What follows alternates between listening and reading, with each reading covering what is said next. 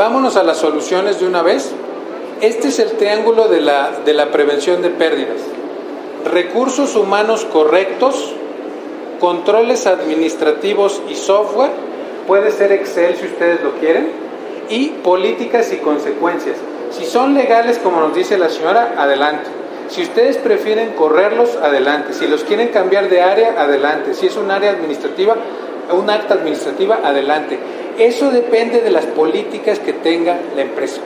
Y lo último que les quiero dar, nada más para que se lo lleven de pensamiento, es, bueno, ok, ¿cómo ataco esto y en qué orden? Ahí va.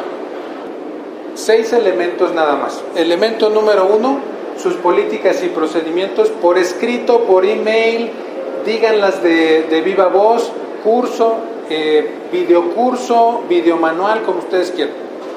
Eh, con recursos humanos y con los clientes, porque los clientes también son responsables. No tienen idea cuántos negocios está expuesto algo al cliente y hay robos de los propios clientes. Entonces los clientes tendrían que estar que saber eso. Política de costos y mermas en tu departamento cuánto es lo máximo que puede haber de pérdidas, en tu departamento cuánto es lo máximo que puede haber de mermas, porque si no tú eres responsable. Está bien que rompas una taza, está bien que rompas dos tazas, ya si rompiste tres, bueno, pues ya la pagas la tercera. Eso es lo que hemos visto más adecuado. Segundo, seguridad física, cámaras, puntos de riesgo, revisiones, auditorías. Eso tiene que ser con una persona humana o vigilante.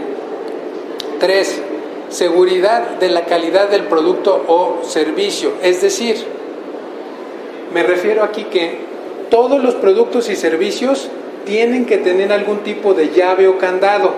Si tienen algo que eh, pueda ser robado, llave, candado o algún tipo de protección. Siguiente, auditoría e investigación, procedimientos de esto.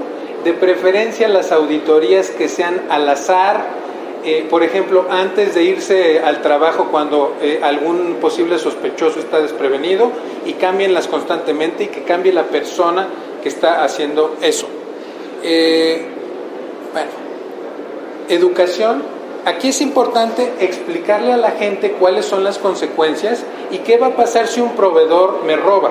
¿Qué va a pasar si un cliente me roba? ¿Qué conductas? Lo que ya comentamos, el lenguaje corporal del delito y hay que comunicar cuando acaba de pasar algo, es el mejor momento para avisar a los recursos humanos y prever la próxima ocasión. Es como lo que usted me decía, sí, nos robaron la computadora.